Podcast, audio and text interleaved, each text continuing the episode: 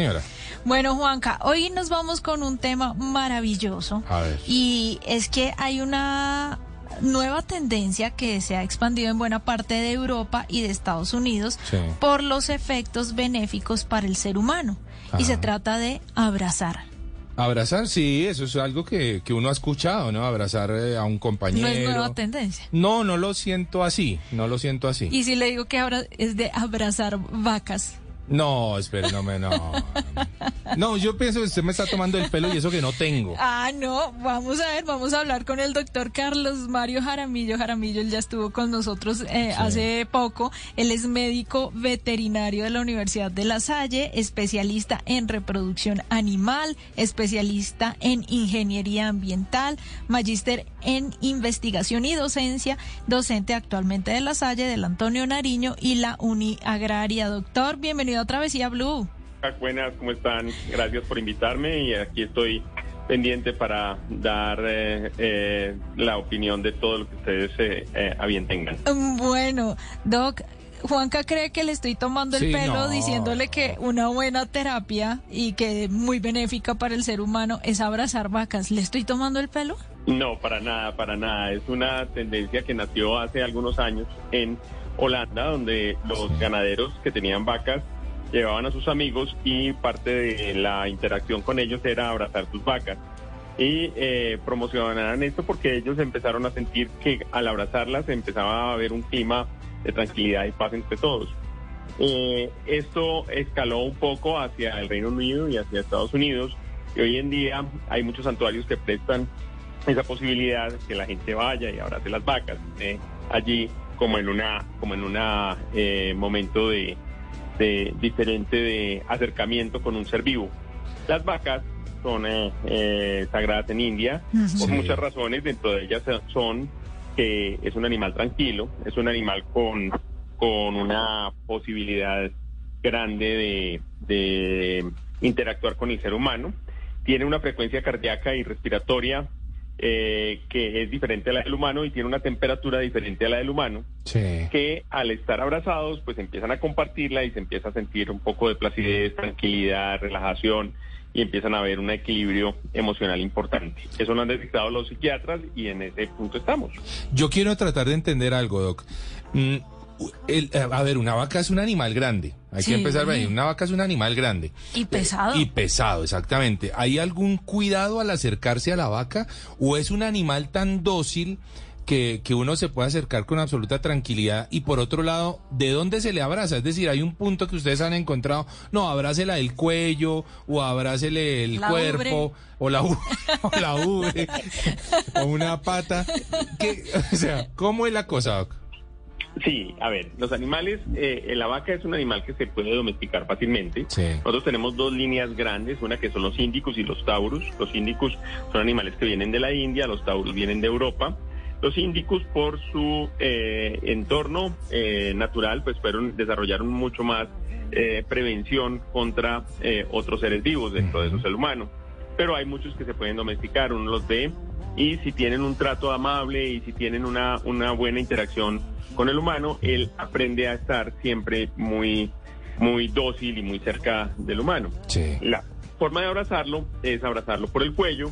Ella eh, voltea su cuello y trata de también abrazarlo a uno en- como en reciprocidad de el cariño que uno le está dando y ahí uno puede eh, oír su corazón inclusive y oír eh, su respiración, oír sus movimientos eh, de rumen y digestivos que eh, empiezan a generar un eh, estado de paz y tranquilidad en el humano que lo está abrazando. No se pueden todas las vacas, Mm. claro, está porque pues no todas son mansitas, Claro. pero en Namigni, que es el, el, el santuario que nosotros tenemos acá en la calera, en la parte de la Aurora Baja, eh, tenemos unas vacas que perfectamente la gente va, las abraza, está un rato con ellas, las peina, las acaricia y empiezan a interactuar y, y- y salen con un eh, sentimiento diferente hacia la vida y hacia los animales, hacia la naturaleza. Oiga, Juanca y Doc, cuentan que las granjas ya han visto un poco de negocio en esto. Según The New York Times, vía Business Insider,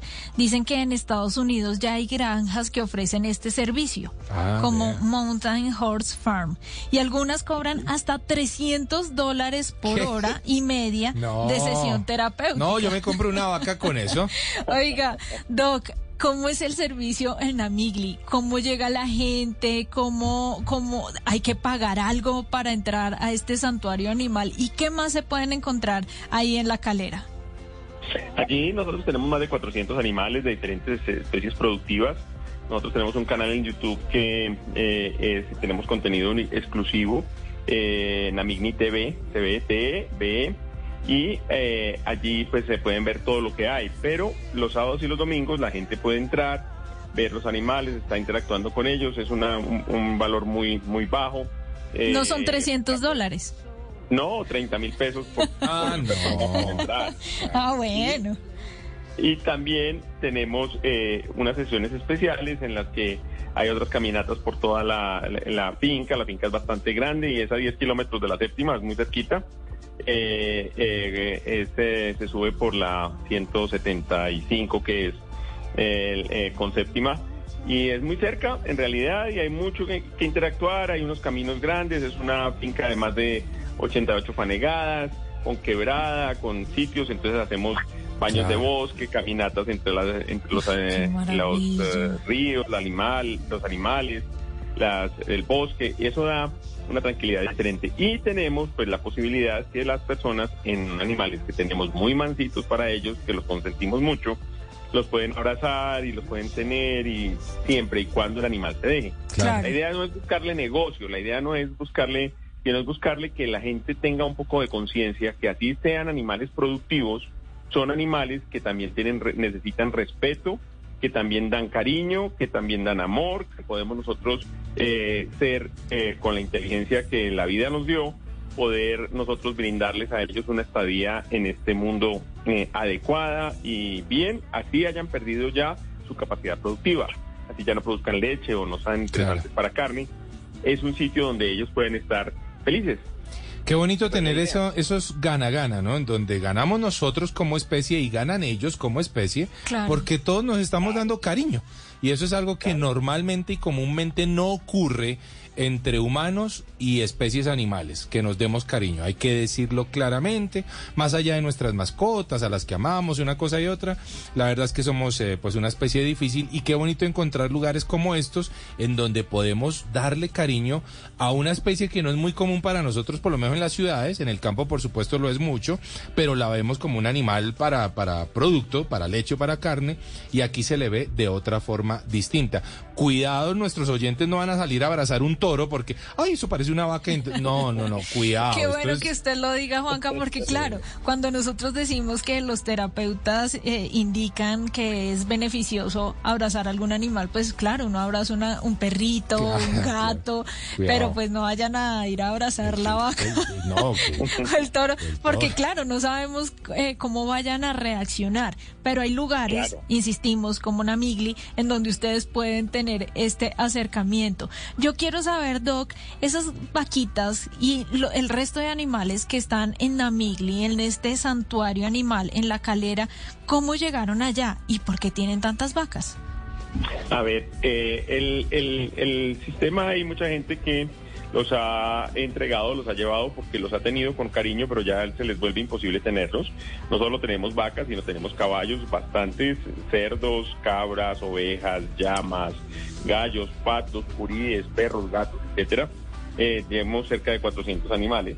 Muchos son de abandonados y rescatados en sitios eh, eh, caóticos. Nosotros tuvimos la oportunidad de tener el toro que se escapó en Bogotá y hubo un show grande con él, Sí. pero le pegaron tan duro y lo aporrearon tan duro que le causaron lesiones internas tan fuertes que nosotros lo tuvimos cerca de unos seis meses, eh, de pronto un poco menos, cinco meses en el santuario tratándolo de curar y de aliviar y al final no fue posible y fue una pérdida que...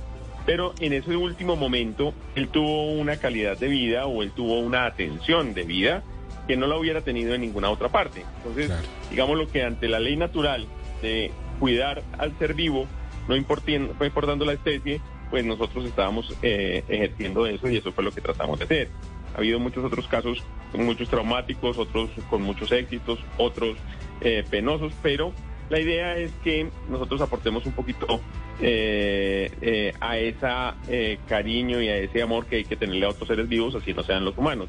Nosotros en los humanos, lo que hablaba Juan Carlos de, del cariño y del amor, es lo que debe mover los seres racionales. Y si uno es racional tiene que también dárselos a los irracionales. Oiga, tengo una pregunta difícil. Y es acerca de la coherencia. Si yo voy a abrazar una vaca, pero si soy carnívora porque me gusta comer carne, ¿Estoy siendo incoherente? Mm. ¿O debería empezar a, pasarme al otro lado, a, al lado de los vegetarianos? En un chicharrón, aquí con esa pregunta. Sí, una, una, pregunta bastante, bastante buena, pero muy pertinente, muy, muy, muy, muy, muy aterrizada a lo que es. O sea, los animales tienen una, un sistema productivo. Lo que nosotros estamos tratando de, de, hacer no es que la gente deje de consumir eh, eh, su proteína de origen animal si así le gusta o así la necesita para poder estar eh, eh, desarrollando su, su salud, alimentaria, eh, salud completa, una salud alimentaria por ese lado. Lo que pasa es que los sistemas productivos generalmente son demasiado agresivos con ellos y no importa la vida ni el sentimiento de ese animal con tal de que nos dé la leche, el huevo, la carne, etcétera. Entonces, lo que nosotros tratamos de ver es cómo aprendemos de lo que necesitan y del bienestar que se le puede dar a un animal para poderlo traducir a las eh, personas que se están eh, generando eh, productos de ese origen. Yo soy profesor de, varias universidades, ya lo muy generosamente me lo dijo Mari, pero en, en, ese, en ese momento yo aprovecho mucho para que los muchachos que están pensando en parte productiva también tengan un ejemplo de cómo es el trato y cómo es el manejo de un buen sistema para que lo implementemos de alguna forma. La idea es que nosotros creemos las ideas y que se las traduzcamos a la persona que produce y que sigamos teniendo una seguridad alimentaria es necesaria. Nosotros no vamos en contra de eso, no estamos siendo animalistas extremos, ni veganos, ni ni, eh, en esa línea no queremos ser tan el que sí total. o sea convicción lo tiene. exacto además es, es lo que usted dice Mari es así es coherencia. No es si necesitamos carne es cuánta carne necesitamos y cómo vamos a acceder a ella cada cuánto con qué nivel de violencia vamos a acceder a esa carne.